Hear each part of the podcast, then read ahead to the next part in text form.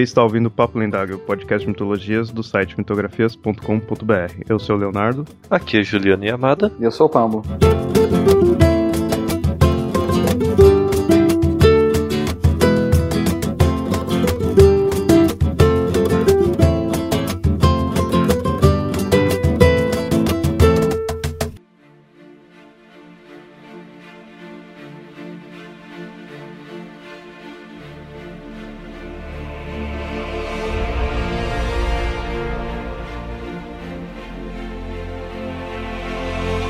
Desde trilogias de Um Anel que a todos domina, até óperas sobre heróis e valquírias, temos muitas vezes a mitologia nórdica como ponto de origem. Diversas versões da mesma lenda, algumas mais míticas, outras mais históricas. Personagens que mudam de nome e nomes que mudam de personagens.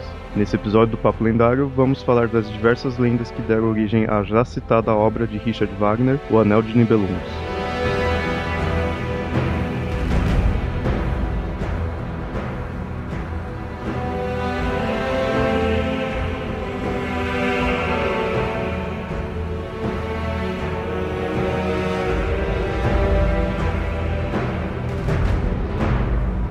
Bom, ouvintes, é, esse episódio é meio que um, uma continuação do anterior, do qual a gente falou dos Anel dos, dos Nibelungos, né, a ópera do Richard Wagner. Naquele episódio anterior a gente tinha mostrado todo toda a história assim da, da ópera, todos os acontecimentos, os personagens, certas referências, né? A gente fez toda uma análise. A gente frisou bem naquele episódio que era uma ópera, então era muita coisa baseada em mitologia, na, na mitologia nórdica, mas era reescrito, né, pelo Wagner com mudanças né, na, na lenda em si, tudo. Né? É uma coisa meio que própria ali. E agora nesse episódio a gente vai mostrar é, diversas lendas que serviram de inspiração ao Anel dos Nibelungos. A ideia principal é mostrar essas lendas, mostrar as diferenças, mostrar as diferenças de nomes, mostrar que teve coisas de uma lenda, coisas de outra lenda que acabou juntando. E a gente vai focar dessa vez na parte mitológica em si mesmo. A primeira lenda aqui que a gente vai contar vai ser da lenda nórdica, que é chamado de o Anel de Andvari. Nessa lenda, a gente vê três deuses, o Odin, o Loki e um deus chamado Ronir. É um deus mais desconhecido. Tava os três é, viajando pelo mundo, e o Loki tá lá com fome, e aí ele vê uma lontra comendo um salmão. Ele pega e não pensa duas vezes, pega uma pedra e taca nessa lontra. Mata ela na hora, né? Eles pegam e almoçam a lontra e o salmão, né? Que ela tá pegando. Além deles comerem os animais ali, matarem a fome, o Loki pega a lontra pega e faz um casaco com a pele dela. Estão lá de barriga cheia, continuam a viagem deles. E aí eles estão lá, encontram uma casa resolve, ah, vamos fazer uma parada aqui, né? Na, na, caminhada, tudo, já que a gente encontrou uma casa, vamos tentar ver se a gente consegue aí pedir abrigo, né? E é a casa de um anão. Eles batem lá na, na casa desse anão, tudo, eles são bem recebidos. O, o anão é chamado de Rei de Mar. O anão recebe eles bem, tudo, com toda a cortesia, né? Toda a hospitalidade, sem problema tá tudo ali de boa, até que ele olha pro Loki e vê o, ca o casaco de pele que ele tava usando. E aí do nada ele fica furioso. Ele fica nervoso com os três deuses ali, principalmente com o Loki e tudo, e os deuses sem, sabe, sem entender, né? Ele pega e explica que aquele casaco de pele, na verdade, era a pele do filho dele, de um dos filhos dele. O anão era pai da lontra. Exato. é porque, na verdade, o filho dele, naquele dia, ele, o filho chamado Otter, né? Ele tinha se disfarçado de lontra para pescar. Ele era pai de três filhos. Um era esse Otter, os outros eram chamado Fafnir e Regin. E aí junta, né, o pai e os dois filhos restantes e putos da vida com os deuses. Aí é interessante, você vê, ó, o nome de um dos filhos dele, que é, também é um anão, é Fafnir. Igual que a gente contou na ópera, só que lá ele era um gigante. E aí tá os três putos com os deuses, fala, agora vocês vão ter que ou paga pelo que vocês fizeram, nos dá um pagamento, ou o pagamento vai ser a cabeça de vocês. Aí o Odin já olha pro Loki meio, tipo, o que tu foi fazer, né? E aí o Odin fala, agora você se vira aí pra tirar a gente dessa. Como sempre, né? Aquela ideia clássica, o Loki faz alguma coisa, põe eles em apuros e aí tem que se virar para salvar a pele deles. É, é uma injustiça com o Loki. Os três deviam estar tá passando fome, olharam pro Loki e falaram, você pega a comida. Aí no final, quando comeram um, o filho do anão, falaram, agora você que se ferra. Mas você que pescou. Por isso que o Loki é revoltado. Eu acho que deve ter outros motivos, tipo ser enrabado por um cavalo. Isso deve provocar um pouco de revolta também nas pessoas. Parir um cavalo de oito patas também não deve ser uma coisa muito agradável. É, e tudo isso consequência de que ele que teve que resolver né, as coisas, os problemas que. É só o Loki que resolve as coisas, né? Só ele que cria as coisas também. É, ele que gera, né, os problemas também, mas também de qualquer maneira ele era o mais mais astuto, né? Então ele que ia conseguir bolar alguma coisa para sair dessa. Se deixar só os outros deuses, eu ficar lá, né, tentando matutar e não, não ia chegar em nada. Só ia querer resolver na porrada. E aí o Loki fica encarregado, então, de se virar com isso. Então eles, e, eles iam ter que dar um pagamento pro anão. E aí ele sai andando lá atrás de ouro. Aí eles fazem um, um trato, né? Antes dele sair. Beleza, a gente vai pagar você. Mas quanto que é? Eles colocam a, a pele da lontra e teria que ser um, uma quantidade de ouro suficiente para cobrir toda a pele. E aí o Loki sai atrás dessa quantidade de ouro. Aí você já vê uma certa referência, como a gente tinha lá no do Anel dos Nibelungos, a questão de pegar ouro suficiente que cobria a Freia para poder pagar pro Fafnir, só que lá era um gigante. Tem que pagar o gigante com o ouro que cobria a deusa. Aqui é, tem que pagar um anão por que cobre uma lontra.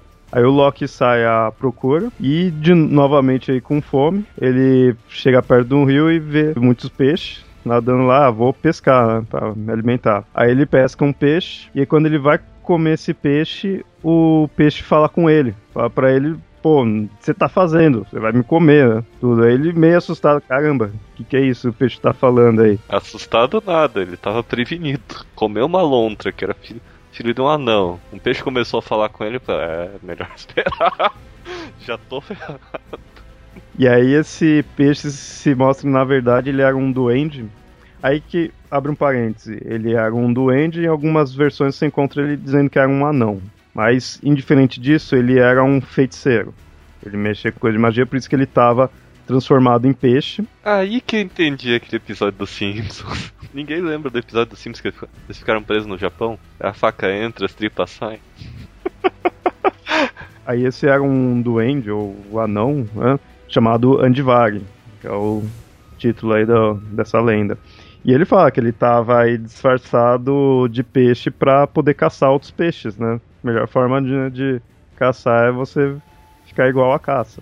Apesar que ele acabou virando uma caça, né, que o Loki pegou ele. O Andivag, né, esse duende anão peixe, tava tudo pé da vida assim com o Loki, né, porque ele se achava. Ele fala, eu sou rico, sou poderoso e você quer daí me comer? Que isso, só porque eu tô em forma de peixe? Aí o Loki percebe, opa, peraí, ele é rico e poderoso, tá aí onde eu posso conseguir o ouro que eu tava atrás. Ele pega e fala, então beleza, eu te solto, vou te comer tudo, só que em troca, já que você falou que você é rico, você vai me dar uma parte aí da sua riqueza eu tô precisando, eu quero dinheiro, então vamos fazer esse trato. Né? Ele tava meio que extorquindo. Né? Aí o, o, anão tem que aceitar, né, para poder ficar livre. Então o Loki solta ele, só que ele tem que cumprir o trato. E aí conduz o Loki até a casa dele. Eles entram na casa do Andvari e a gente vê que a casa dele é lotada de ouro. É até uma casa extremamente apertada, não conseguia andar direito ali de tanto ouro que tinha. E aí o Loki sempre tira do barato, ó, viu? Na verdade, você tá me dando ouro, mas eu tô te ajudando, que agora sua casa vai estar tá com mais espaço, tudo vai estar tá mais confortável. Aí nisso o Loki começa a pegar as peças de ouro, tudo, começa já a pegar para ele, para levar lá pro outro anão, e ele percebe que o anão tá escondendo um anel no bolso. Ele não queria que o Loki pegasse. Aí ele fala: "O que que eu tenho no meu bolso?" o Loki percebe esse anel e quer também. O anão não, não. Esse anel não. O Loki vai lá, tenta forçar tudo e consegue, né, persuadir o anão, só que o anão avisa, ó, você vai pegar esse anel, mas esse anel é amaldiçoado e vai trazer mal para quem possui ele. Tá seguindo meio alguns outros personagens, outros acontecimentos, outros locais, mas tá seguindo aquela ideia de conseguir um anel amaldiçoado, igual do que a gente contou no episódio anterior. Aí beleza, o, o Loki consegue todo o ouro junto com o anel e parte lá para voltar para fazer o pagamento do anão, perdeu o filho. Né? Entra lá na casa, tudo, coloca todo o ouro na, na, pele da lontra, tudo, vai cobrindo certo. E nessa hora o Odin percebe que ele colocou todo o ouro ali, mas não colocou o anel. Mais uma vez ele também não queria entregar o anel para esses outros anões. O anão também percebe isso e obriga. Tá aí com o anel, é do ouro que você pegou que você ia pagar, trato é trato, você tem que colocar o anel aqui. Esse que é o problema, né? Quando alguém fica pedindo para colocar o anel na roda, fica complicado. É, é, é por isso que o Loki fica se metendo em, não coloque o anel na rodinha. É, prenda a lição com os mitos nórdicos. o, o, Loki, o Loki sofre, tem, tem razão, tem, ele tem motivo para ser revoltado. a contragosto do Loki e do Odin também, que eles né, viram ali o anel, não queria entregar. A contragosto eles entregam para se livrar já desse problema que tinha. Entregou, beleza, tá tudo resolvido, tá bom para ambas as partes. Eles caem fora. Aí fica só o, o, anão pai e os dois filhos. E é, é aí que tá só os três, começa já a disputa entre eles. Na verdade, ficou a disputa entre os dois filhos, o Fafnir e o Regin, pra quem ia ficar com o anel. Eles não estavam nem tanto ali pelo ouro, eles queriam o anel em si. O Andivag fica furioso com o desrespeito dos filhos dele, né? Ele, primeiro ele fala, peraí, esse ouro aqui é meu. Eu que falei para os deuses irem lá pegar tudo por causa do que eles fizeram. Não, vocês não tem nada que ficar brigando aí. O Fafnir não pensa, pensa duas vezes, pega um machado e acaba com o pai dele. Na hora, pega o anel para ele, o irmão dele morrendo de medo, né? Tá ok, né? O cara tá com um machado na mão e acabou de matar meu pai. Não vou contrariar. Enquanto isso, Fafnir pega todo o ouro, tá com o anel e cai fora. Também, ele pega e se muda para um local desconhecido. Passou-se o tempo, com essa questão dele estar tá com esse anel com ele, toda a cobiça que ele tinha pelo ouro, acabou transformando ele num dragão. Onde eu já vi isso em algum lugar? Pega um anel amaldiçoado e vira outra coisa totalmente diferente. No episódio anterior, talvez? e aí termina essa lenda. Essa lenda do Andivari acaba por aí.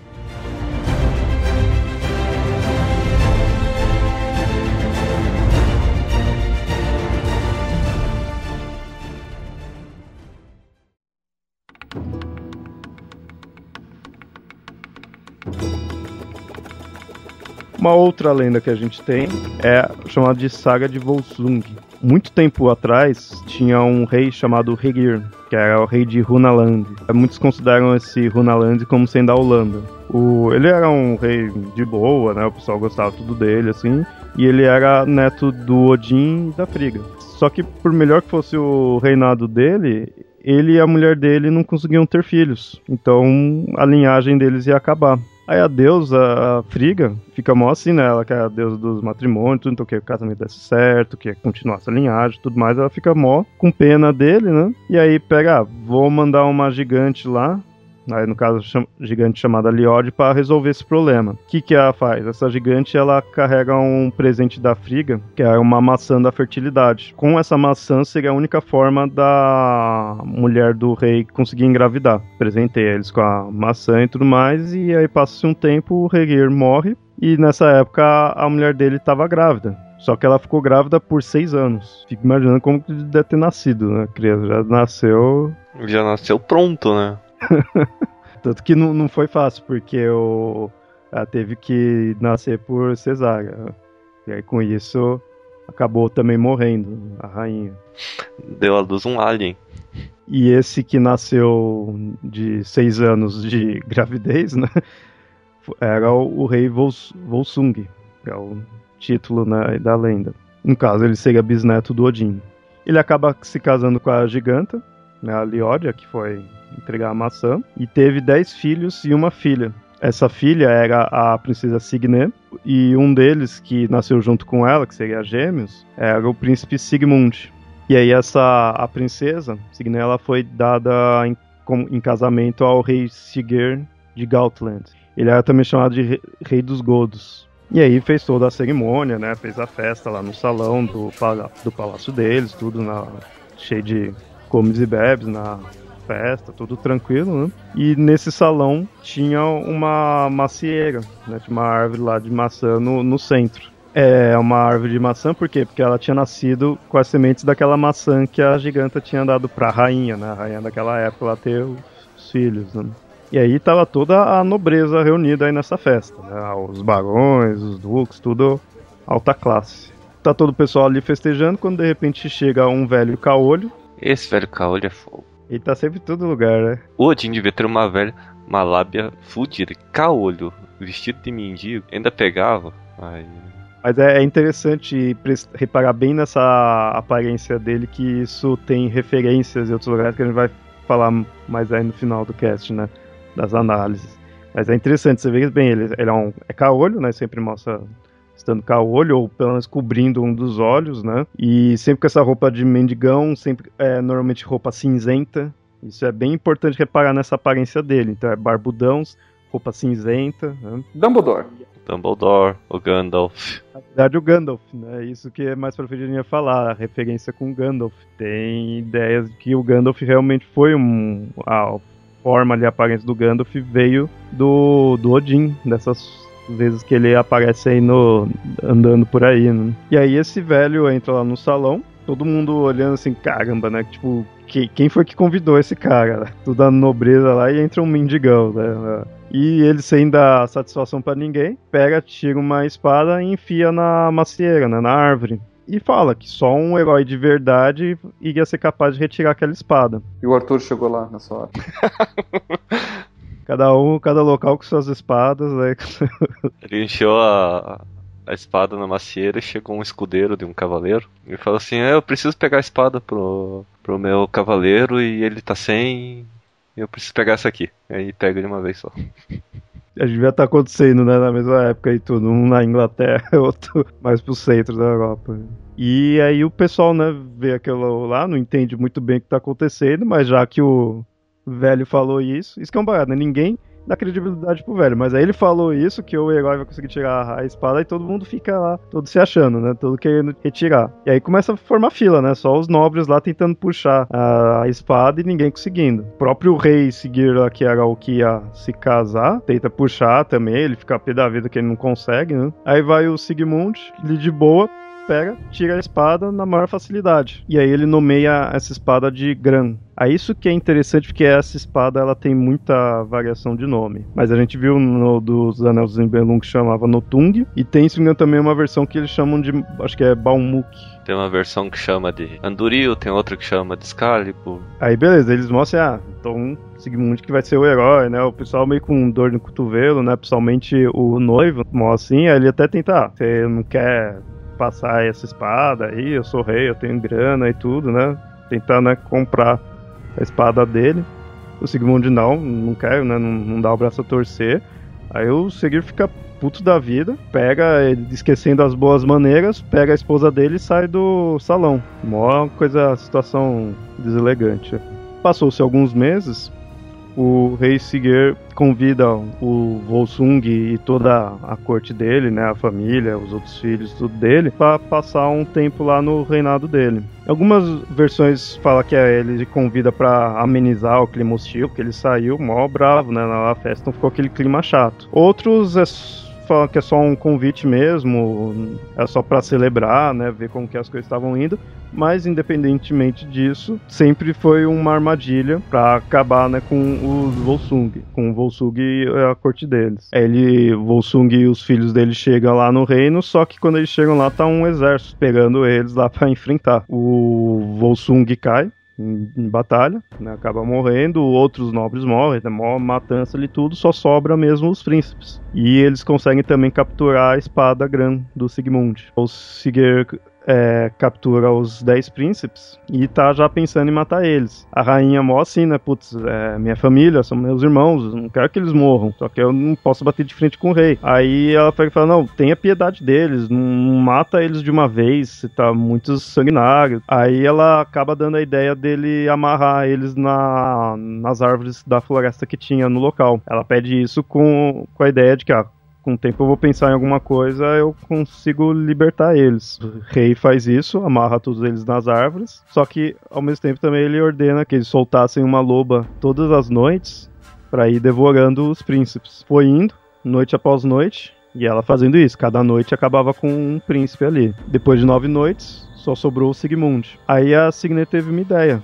Falou: ah, vou chamar minha criada aqui, falar para ela pegar e lá onde tá o Sigmund e passar mel nele todo, na boca dele, nas cordas, em todo ele. E esperar. Aí a loba vai lá para matar o Sigmund, só que aí começa a lamber o mel, tava escorrendo dele. Né? E aí a loba tá lá lambendo o mel no corpo dele, uma hora ela apoia na, na árvore ali e começa a lamber o mel que tava na boca dele. Uma hora ela vai lamber o mel que tá dentro da boca dele, né? Tá na língua dele.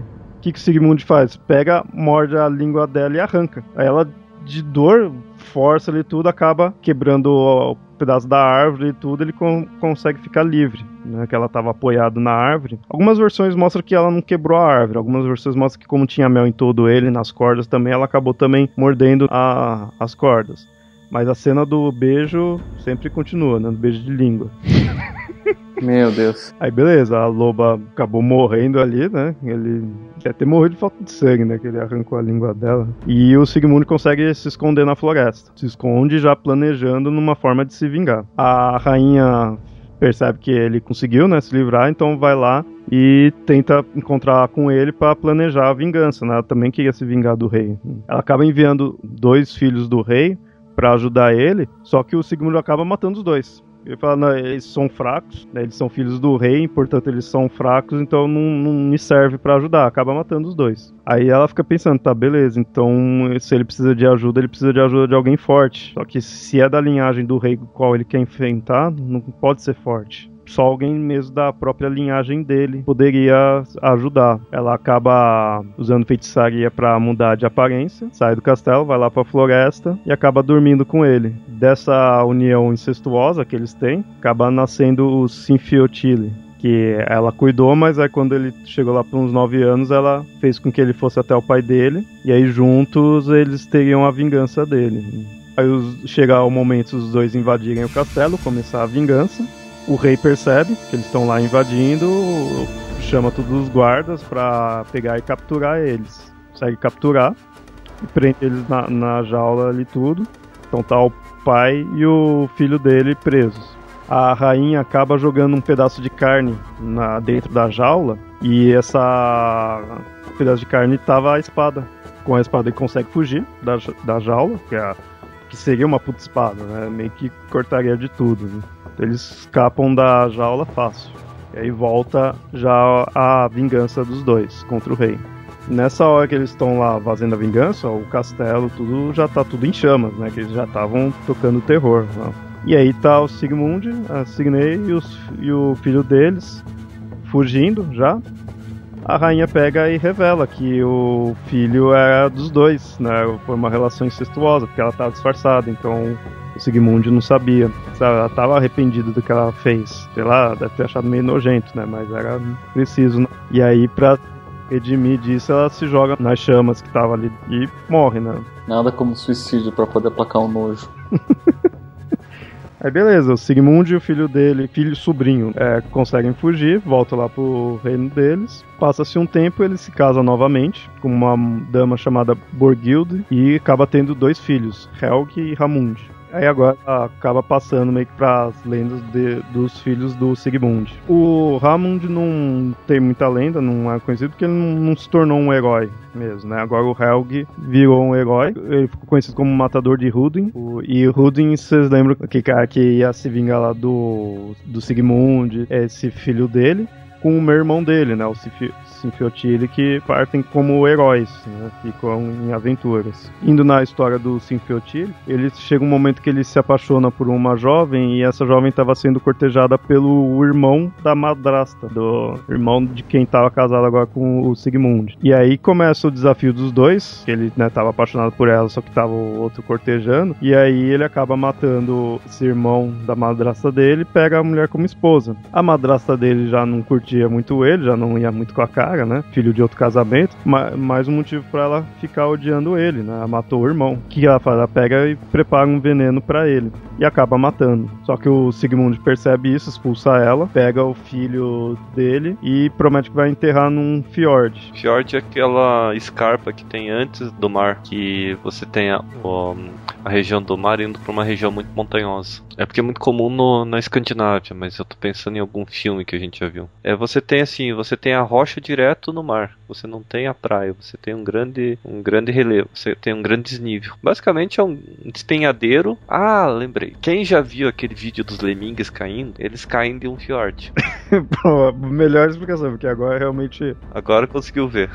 É, ele fala que vai, né, vou enterrar meu filho no. levar num fiord e vou enterrar. Quando ele chega no local, um velho barqueiro oferece para atravessar eles pela água. Só que só dava para ele levar um de cada vez. Aí o Sigmund põe o corpo do filho dele no barco, o velho parte e não volta mais. Na verdade, era o Odin que tava levando o corpo do filho dele pra Valhalla. Mesmo ele não tendo morrido na batalha, tudo, ele era um herói e o Odin quis levar ele com a morte do filho dele, a gente volta para as lendas relacionadas ao Sigmund. Sigmund casa novamente, no caso agora uma nobre chamada Riords, e também seguindo meio que os passos do filho dele, ele acabou tendo que matar um pretendente dela. Esse pretendente era chamado de Lingvi, e ele era filho de um cara chamado Hudin. Lembra que a gente falou, né, que o Helg tinha filho dele lá tinha matado, era matador de Rudin, então foi esse Rudin que ele tinha matado. O Lingvi não chegou a morrer, ele foi derrotado, né, só na batalha, mas ele tava ele tá se sentindo humilhado, porque a, a família estava sendo humilhada pelos descendentes do Volsung. Primeiro foi o filho do Sigmund, de, que acabou matando o pai dele, depois o, o próprio Sigmund que derrotou ele. E falou: ah, vou acabar de uma vez com isso, vou enfrentar esse reino. Juntou os exércitos dele e foi lá pro reino de Runaland para enfrentar. Aí beleza, nessa época o Sigmund já estava mais velho, mas estava ainda lutando de boa e estava com a espada Gran. Começa a batalha, né? Que o Lingvi tinha ido com o exército. Só que no meio dessa batalha aparece um velho caolho, mais uma vez, com, a, com uma lança acaba quebrando a espada Gran. Sem a espada, o Sigmund acaba perdendo a batalha. Isso acontecia com outra pessoa também, né? Uma das batalhas do Arthur terminou assim, né? Foi quando ele, ele duvidou do, do, de alguma coisa e daí ele quebrou a espada e ele perdeu a batalha também, né? E foi aí que ele teve que jogar depois a Excalibur no, no, quebrada no, no, lago, daí ele devolveu. Inclusive na, na, naquele filme Excalibur tem essa, tem essa cena. Aí é aquela questão, né? O Sigmund acaba morrendo. E a mulher dele estava grávida. Depois que acaba a batalha, ela acaba indo para onde estava, tendo a guerra, encontra né, o marido morrendo. Antes de morrer, ele acaba lançando uma profecia sobre o filho dele, né, que estava ainda no ventre da mãe. Ele pede para ela recolher os estilhaços da espada e guarda que quando fosse o momento certo ia ser novamente forjada essa espada para que o filho dele pudesse usar. A Riord estava sem rei, ela acaba sendo levada em segurança pelo rei da Dinamarca que era amigo do Sigmund. O rei da Dinamarca consegue recuperar o reino lá para ela, tudo, ela acaba meio que ficando regente lá do reino, até que o filho crescesse e pudesse se tornar um rei e com a profecia do pai dele se tornasse também um herói novamente com a espada. E esse filho dela era o chamado de Sigurd, que seria a versão nórdica do Siegfried.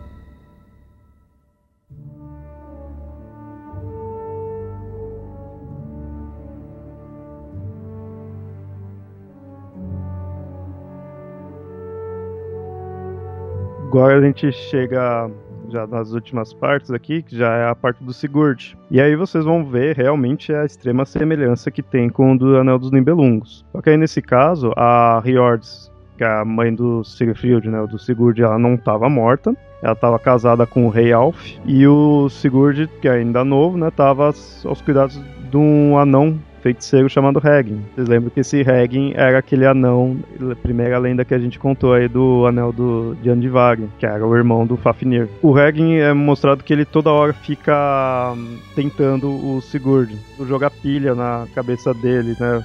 falar, pô, você é nobre aí tudo, o rei te trata mesmo como nobre. Aí o Sigurd fala, não, o rei é de boa, né, comigo, eu tenho os direitos como qualquer outro nobre que tem aí. Ele é, Tá, mas ó, você vê, todo o pessoal aí tem cavalo. Você... Cadê seu cavalo? Hora aí você andando pra lá pra cá a pé, tudo. Você é nobre mesmo, você tem que ter um cavalo. Ele, é, verdade. Aí o Regin tentando, né, vou tentar colocar ele contra o rei aí, fazer alguma coisa, né? Só que não dá certo. O Sigurd vai lá, fala com o rei e fala: verdade, você precisa de um cavalo, ó. Vai lá no estábulo, escolhe aí o que você achar melhor, o que você vê que condiz contigo, escolhe e tranquilo. Então o rei tava super simpático com ele. Né? O Sigurd vai no estábulo e tem, adivinha quem? Um velho caolho. tá cuidando lá dos cavalos, né? Aí ele vê, né, o Sigurd, ó, você quer um cavalo aqui? Deixa eu te ajudar. Pega vários cavalos aqui que você acha, né, que pode ser bom e leva ali pra uma correnteza que tem. Você vai olhar o que tá aguentando mais é o cavalo mais forte, então é o melhor entre eles. Aí ele viu tudo, viu que tava ali resistindo bem à correnteza, falou: ah, esse é, é, o que eu vou escolher. Aí o, o velho, o Kaori, falou: boa escolha porque esse daí não é qualquer cavalo, é um cavalo, ele já tem até nome, é o Greifel. Ele era descendente do Sleipnir, o cavalo de oito patas do Odin, né? O velho Kaori fala como se, né, não, não tivesse nada a ver com isso. Literalmente o neto do Loki. Aí beleza, ele, o Sigurd consegue o cavalo, então tipo a pilha que o Regen tava tentando pô, não, tava certa, e chega uma hora que o Regen conta sobre a, a história do ouro lá da Lontra e do Fafnir, que tinha virado um dragão, que a gente contou no início aí do episódio, né? E muito semelhante, né, dos Nibelungos. Dessa vez o Sigurd fica também empolgado, né? Opa, dragão, já que sou um herói que tudo, né? Tô, tô empolgado aí para tentar matar esse dragão aí. Que nem dos da história dos Nibelungos, era tudo um plano do Regen para conseguir o anel do Fafnir, que era o próprio irmão dele. Ele acaba reconstruindo a espada pro Sigurd, aí aquela mesma coisa clássica, frente o dragão, mata o dragão, se banha com sangue, fica invulnerável, exceto a parte que a folha cobre, as costas dele, e também acaba ganhando né, a habilidade de entender os pássaros, tudo. E também seguindo, os pássaros alertam ele que o Regin estava tramando a morte do Sigurd. Acabei de lembrar de outra associação. O Bart, personagem do Hobbit, é um dos poucos humanos que conseguia entender a linguagem dos pássaros. E é assim que ele descobre o ponto fraco do dragão. O Tordo tinha ouvido a conversa do Bilbo com os anões, que o Bilbo tinha visto o ponto fraco do, do Smaug. Então, quando o Smaug está atacando a cidade do lago, o Tordo vai lá do, no ombro do, do Bart e conta isso. E o Bart era o único humano que conseguia entender a linguagem dos pássaros. Voltando aí na, na história pra gente finalizar essa lenda. Então o Sigurd tá lá invulnerável, ouvindo os pássaros e os pássaros alertando ele, né, que o Regin ia atrair ele. Com isso, o Sigurd acaba matando o Regin e também os pássaros informam ele sobre a Brunhilda. Naquela mesma ideia, ele pega o anel do, do dragão, né, que acabou morrendo, e parte atrás da Brunhilda. Ele encontra a Brunhilda, desperta ela, os dois se apaixonam, né, ele consegue passar pelo fogo, e isso vai seguindo exatamente o, o do, da ópera dos Nibelungos. Acaba encontrando lá o reino, do qual ele vai se casar com a princesa de lá. Tem uma, uma outra diferença, que, que nem aqui era o rei Gyuki e tinha a esposa dele Grimhild. E aí eles tinham os filhos, que é o Gunnar, Hogni e Guthorm.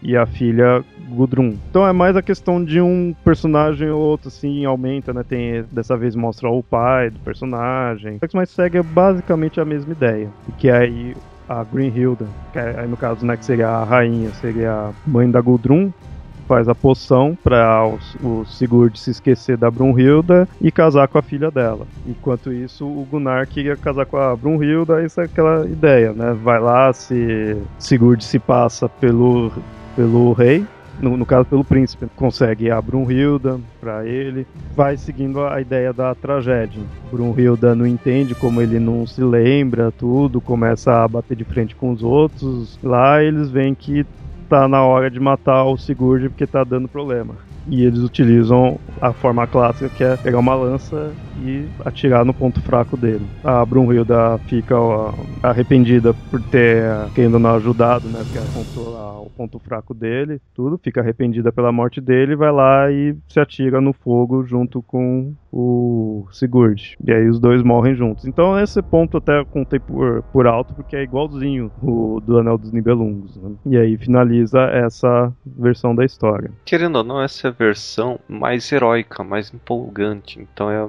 versão mais fiel que tem em comparação com a obra do Richard Wagner. Então é quase que extremamente idêntico. Você mudando uma vírgula, mas você não muda o total É que o que eu acho legal, porque no, da, da ópera do Wagner começa no início da ópera, termina no final, não tem mais nada além disso, óbvio. Agora esse daí, como é lendas e lendas que vai juntando, você tem coisas anteriores. Então você viu, a gente pegou até coisa que era referente ao anel, é a coisa de outra lenda, uma história mais separada que depois junta com isso daí. E além disso, você tem toda a linhagem do, do Sigurd, que aí é o Sigmund, tem os outros filhos, aí tem o antepassado que é o Volsung e tudo. Então isso eu acho legal que começa a ter essa coisa de gerações, né? Acaba sendo uma coisa mais detalhada.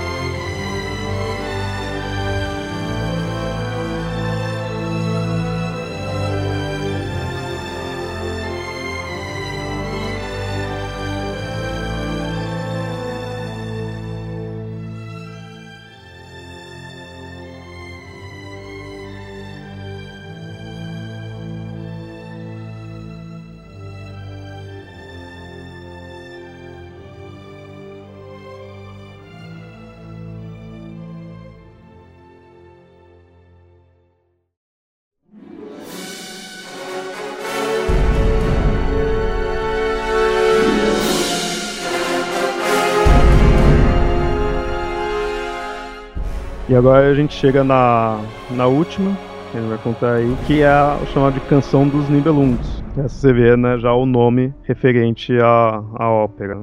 E, e em alemão, das Nibelungland. Lied. L-I-E-D, Lied. O que quer dizer Lied? O que quer dizer Lied? Lied quer dizer canção, mas é o, essa, essa ideia do, do, de uma história cantada, né, de, uma, de uma narrativa heróica cantada, que nem os bardos cantavam, sobre os heróis e tudo mais. O que me faz lembrar, por exemplo, o, as Crônicas de Gelo e Fogo do Martin, que em inglês é Song of Ice and Fire. Ah, em inglês você tem a palavra song, que é canção, né? se fosse traduzir seria canção, canção de Gelo e Fogo, que foi traduzido como Crônica de Gelo e Fogo, com essa ideia de que é uma canção que conta uma história heróica. Essa canção dos Nibelungos mostra né, que é baseado também em outras lendas, então você vê as referências que tem das lendas que a gente contou, mas isso já é lá, já do lado germânico mesmo. Né?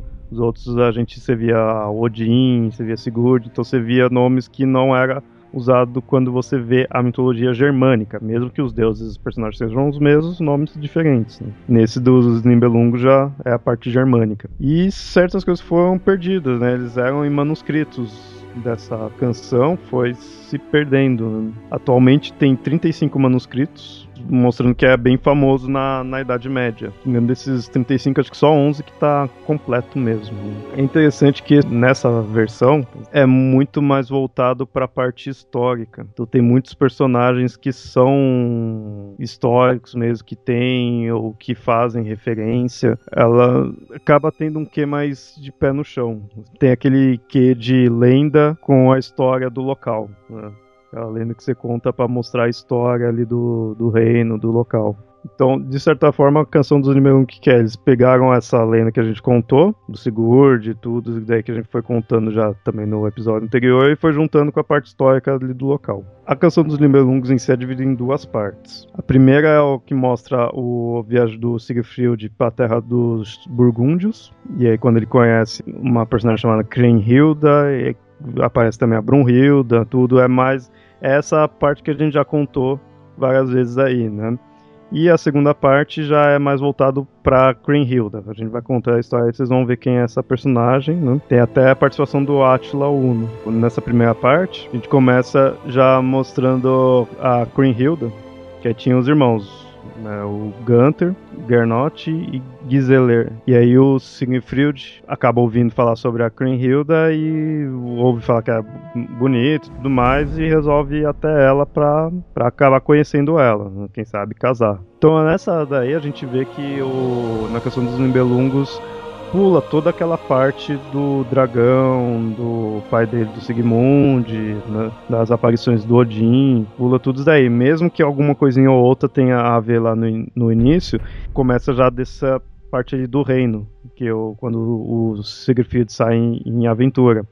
Que é interessante ver até isso daí, porque se você for pegar as outras lendas, ou principalmente a do Anel dos Nibelungos na ópera, você vê que dá uma certa quebrada, não vou dizer uma quebrada, mas é uma mudança, né? Que tava ali contando toda a origem do Siegfried, vai, aí ele nasce, ele vai lá enfrentar o desafio dele, do dragão, tudo, aí de repente, pá, beleza, enfrentou o dragão, conseguiu a Brunhilda, bom, aí põe num outro cenário, né? Passa um, um tempo indeterminado, põe num outro cenário. Então é uma, é uma mudança forte, né? E aí dessas daí a gente já começa nessa outra parte. Siegfried vai lá, chega ao, ao Worms, que era esse que era o local onde era, né, a Greenhilda, todo o reino, um vassalo do Gunther é chamado de Hagen, Hagen von Tronje. Ah, aí vocês fazem já analogias dos nomes, né? O Gunther era um, o mesmo personagem, o Hagen era na do Anel dos Nibelungos, o meio-irmão do Gunther, que ficava lá querendo pondo pilha pra dar problema nas coisas, né? Só que lá ele é, é, é todo aquele negócio de ser filho do anão, tudo. Aqui ele era um vassalo só do, do príncipe. E aí o Hagen fala pro Gunther que o Siegfried tinha todos um, tinha um tesouro dos Nibelungos, porque ele tinha vencido os irmãos Nibelungo e Kilbungo. E aí conta que o Siegfried ele matou um dragão, tudo que ficou invulnerável, então não, conta, né, nessa canção em si não mostra isso daí, mas é citado do Siegfried ter passado por isso. Aí beleza, o Siegfried vai lá, consegue ficar amigo do Gunther, tudo, e pede, né, a, a Hilda em casamento. Ele acaba ficando bem amigo mesmo do Gunther, que ele acaba ajudando o, o Gunther contra invasões de outros povos que estavam acontecendo lá, dos saxões, dos dinamarqueses, tudo ele vai protegendo. Chega até o momento que o Gunther decide se casar. E aí ele vai se casar com a rainha da Islândia, que o nome é a Brunhilda. Aí, aí tá uma boa diferença. Né? Segue o mesmo ritmo, mas é diferente. Aí mostra que a Brunhilda é a, uma rainha, não é uma Valkyria, não chega a colocar esse quê de filha, né, de Odin, apesar de que ela tinha uma força sobre-humana. O Siegfried fala, não é fácil, porque ela tem uma força sobre-humana, mas pra frente a gente vê o porquê, que é a questão do, do cinto dela, que ela usava, parecido com o Thor, né? Então aí o Gunter pede ajuda pro Siegfried, porque a Brunhilda, ela só iria se casar com quem conseguisse derrotar ela. Ninguém até hoje tinha conseguido nada, o Gunter vai lá e vai tentar. Só que ele tá meio assim, porque quem perde é, pagava com a vida. Aí o Gunter, o Siegfried, o Hagen e os outros vão lá na Islândia, Gunter pede a mão da Brunhilda e com isso tem que enfrentar ela. Nesse momento, o Siegfried está se passando só como um vassalo para não deixar nenhuma suspeita, né? Porque ele estaria sempre com o Gunter. Sendo vassalo, ele poderia estar sempre com ele. Ele tá lá que ele vai ajudar porque ele tinha uma capa mágica que deixava invisível. Essa capa ele tinha conseguido uma vez que ele enfrentou um anão chamado Alberic. Tem certeza que foi um anão? Não foi um menino bruxo, não? Aí ele enfrentava fácil, né? E aí ele tem essa capa que torna ele invisível. Então ele tá ali no momento em que o Gunter tá enfrentando a Brunhilda, ele tá ali invisível, ele tá ajudando o Gunter na batalha. Aí beleza, então o Gunter teoricamente conseguiu vencer a Brunhilda, então vai casar com ela. Volta todos lá pro reino deles, aí vai ter os dois casamentos, do Gunter com a Brunhilda e o Sigurd com a Kriemhilda. É interessante você ver, ó, nesse caso, não teve a questão do Sigurd já ter visto a Brunhilda, mas mesmo assim a Brunhilda fica intrigada, porque para ela o Sigurd é só um vassalo do Gunter. Só que, peraí, esse vassalo tá casando com a princesa, né, a Hilda. Estão dando ênfase pra um cara que é vassalo. E também ela tava meio assim de ter perdido pro Gunter, né? Não queria dar muito braço a torcer. Então quando chega a noite de núpcias do Gunter e dela, ela também não deixa ele ir lá dormir com, com ela, né? Ele pega e, e, e amarra ele. Aí o Gunter vê, puta, e agora? Preciso ainda mostrar que eu consigo, né, derrotar ela pede mais uma vez ajuda pro Siegfried. O Siegfried vai lá e acaba ajudando a vencer a Brunhilda e pega o cinto e um anel que ela tinha. É interessante que já vi análise dessa parte da história que esse fato dele pegar o cinto dela, cinto que deixava ela forte, também mostra a questão da castidade dela. Não seria uma, um paralelo também com a história do Hércules, a rainha Hipólita, que teria o mesmo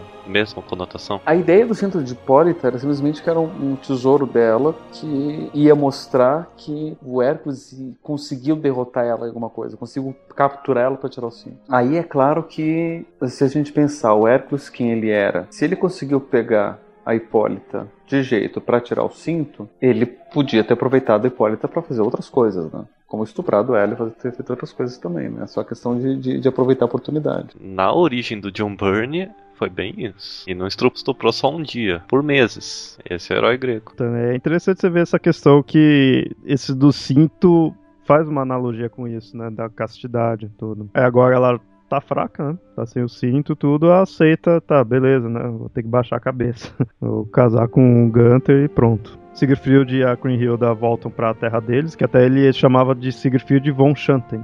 E Schanten era o, a terra, né, do.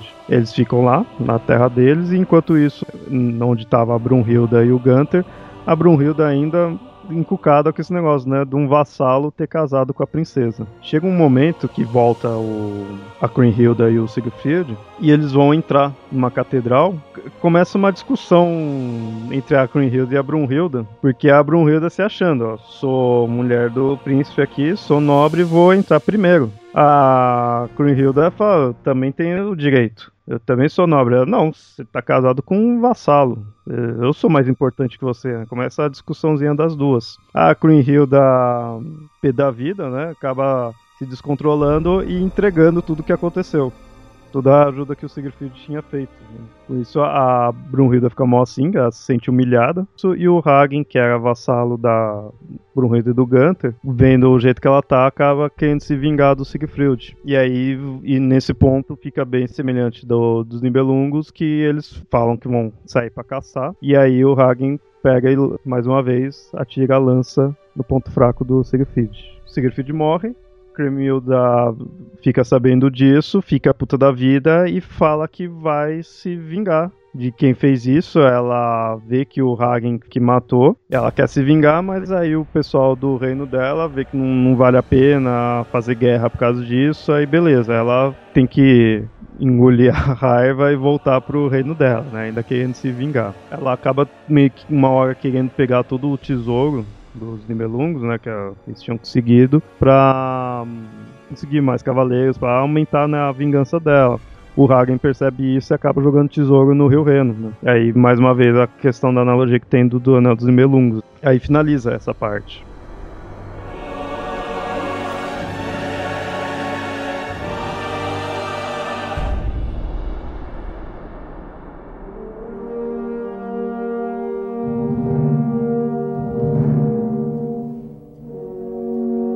Teoricamente, isso daí é meio que parecido com o da ópera, só que da ópera finaliza aí, apesar né, de ter essas diferenças da Queen Hilda tudo mais, mas finaliza ali na época em que o Siegfried morre.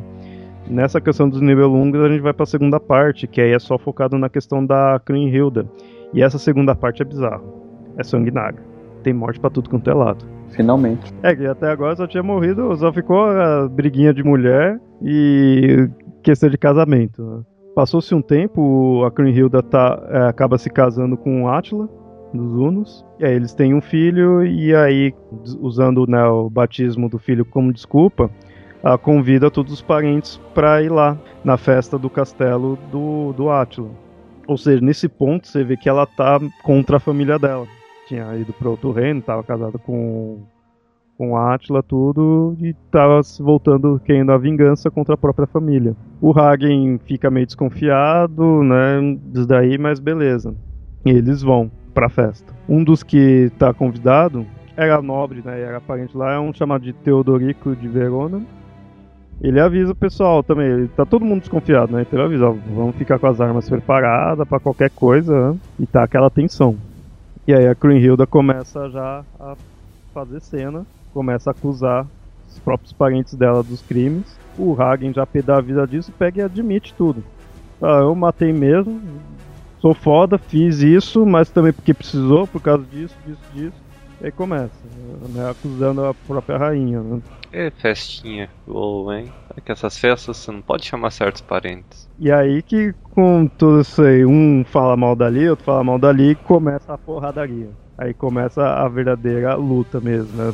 Até fora ali do, salão, tudo começa o combate. O Hagen mata o filho do, do Atila e da Kriemhilda na frente deles mesmo. O salão pega fogo. Todo o pessoal ali morre, né, da família, só sobra o Hagen e o Gunther, que eles estavam, eles tinham sido pegos como prisioneiro. E aí a Kriemhilda quer saber do Hagen, o que, que você fez com o tesouro, que você fez com o ouro, né, que ele tinha jogado lá no rio. Ele não quer falar, não quer falar, pega e corta a cabeça dele. Pega a cabeça dele, mostra pro Gunter, né, irmão dela, tudo, fala, ó, e aí? Não vai falar onde? Ele morre assim, pega a espada. Aí no caso era a espada do Siegfried que ele tava. Né? Ele tinha conseguido a espada do Siegfried, pega e corta a cabeça dela. É um cortando a cabeça do outro. Com tudo essa sanguinolência, tudo, sobra só o, o Atila, o Teodorico e uns outros heróis ali, os outros cavaleiros que estavam ali ajudando, que é a questão, que é coisa de reinado, né? Um faz social né, com o outro. E aí eles vêm, puta, uma mulher tinha endoidado, tudo.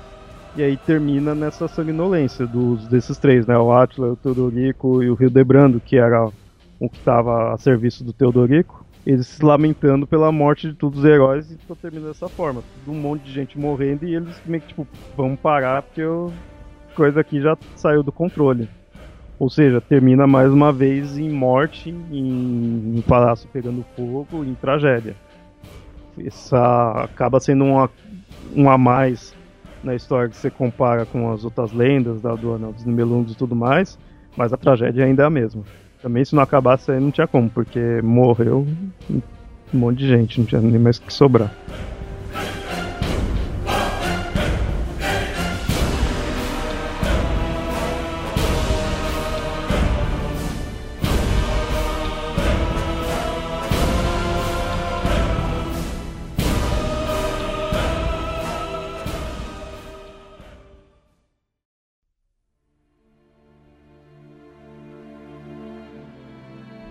Essas foram as lendas que tem a ver né, com a questão dos Nibelungos. São um pouquinho extensas, mas é interessante para vocês entenderem as semelhanças e diferenças. Né? E, e, é interessante que essas são as semelhanças e diferenças que tem entre si. Entre essas lendas mesmo, que mantém-se meio que os mesmos personagens. E, mas a gente faz analogia até com lendas mais distantes, como direto a gente tá falando aí do Rei Arthur, né? Outras semelhanças que a gente faz essa clássica ideia do Sigurd, do Sigfrid, conseguir a sabedoria pela questão do sangue do dragão. Em algumas versões eles colocam que ele comeu o coração do dragão, por isso que ficou sábio. É similar a uma lenda irlandesa, de um personagem chamado Jon McCunhal, que ele está é, preparando um salmão da sabedoria para o mentor dele. E uma hora, acho que ele, ele encosta no salmão acaba queimando o dedo e aquela coisa de impulso, né, de reflexo, põe o dedo na boca. E aí ele recebe a sabedoria. O mestre dele deve ter ficado pé da vida, porque o, o Salmão era pro mestre dele. Uma que a gente também falou é a invulnerabilidade do herói.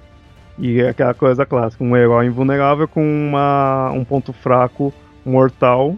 Tem o Aquiles, tem um herói persa, já Esfandiar. Na Índia também tem uma lenda assim.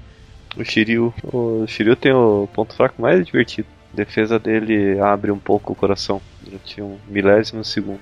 E, e assim, a gente tem essa história bem famosa pelo Anel dos Nibelungos em si, pela ópera. A ópera tornou essa bem famosa, tanto que a versão mais conhecida mesmo é o que é contado ali. Essas diferenças que a gente mostrou aqui são um pouquinho mais desconhecidas. Essa lenda gerou também a questão do Senhor dos Anéis, porque tem gente que fala, ah, Tolkien pegou isso do, do Anel dos Nibelungos, né, do Wagner. Pessoas falam, não, ele pode ter pego da mitologia em si. Os dois beberam da mesma fonte. Né?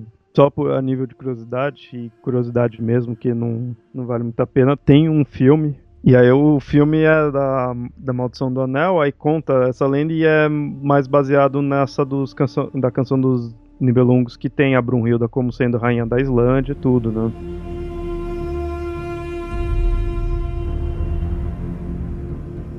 Ah, no Senhor dos Anéis tem alguma outra analogia? Tem muita coisa, tem que ser um estudo bem detalhado. Mas basicamente o que apareceu aqui até agora.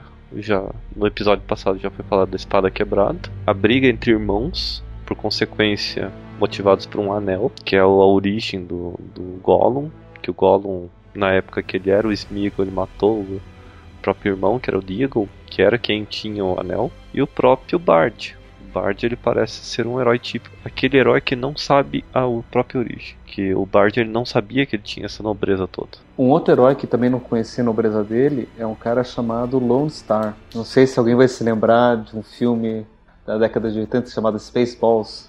O Lone Star, que é uma paródia do Han Solo, ele também não sabe qual é a origem dele, ele tem um, um amuleto que foi achado com ele no orfanato, foi deixado com ele no orfanato, mas aquilo é um certificado, uma linguagem antiga diz que ele é filho de um rei, então ele também é um é da realeza. É, isso se você for ver do. Já que esse é paródia do Star Wars, o próprio Star Wars é isso daí, né? Ele acaba sendo o filho lá e, e é irmão da princesa, né? É sorte que lá eles não seguem a, a, igual a lenda dos sacrifícios aí de ter com o irmão, né? Lá eles não chegam a ter o Han Solo pra não acontecer isso. É porque das lendas eles não estavam nem aí, né? Eu até, é sério, nas lendas eles não estão nem aí, porque quando eu vi essa lenda que a, a outra lá faz a feitiçaria para ficar diferente e ter o filho, no Sigmund depois ela vai lá e se mata, fica arrependida, eu falei, nossa, né? Tipo, se arrependeu? Mas, pô, tão comum na, na mitologia, nas lendas aí ter filho com o irmão, com parentes e tudo. Ah, nenhuma consideração final? Ah, só a única consideração final é aquela consideração clássica, né? Que a gente sempre fala, sempre quando a gente conta mitos e mostra referências, é que a gente, se a gente quiser procurar, procurar referência, a gente vai encontrar o mesmo padrão das histórias em qualquer mitologia. Né? Não é só porque o, o Wagner pegou para fazer o Anel dos Nibelungos inspiração nessas lendas que esses elementos míticos não vão aparecer em outras lendas também. Mas a gente pode aqui passar dias é, tentando é, lembrar de outras referências, histórias clássicas e mitos antigos, histórias contemporâneas e filmes que vai mostrar esses padrões míticos, né? que eles estão em todo lugar.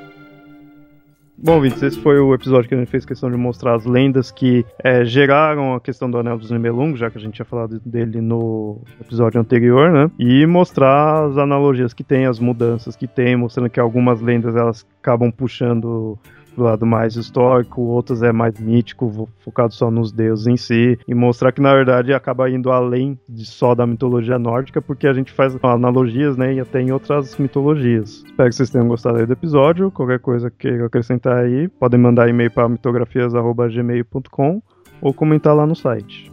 E até mais. Um abraço. Tchau, tchau. Wollt ihr hören?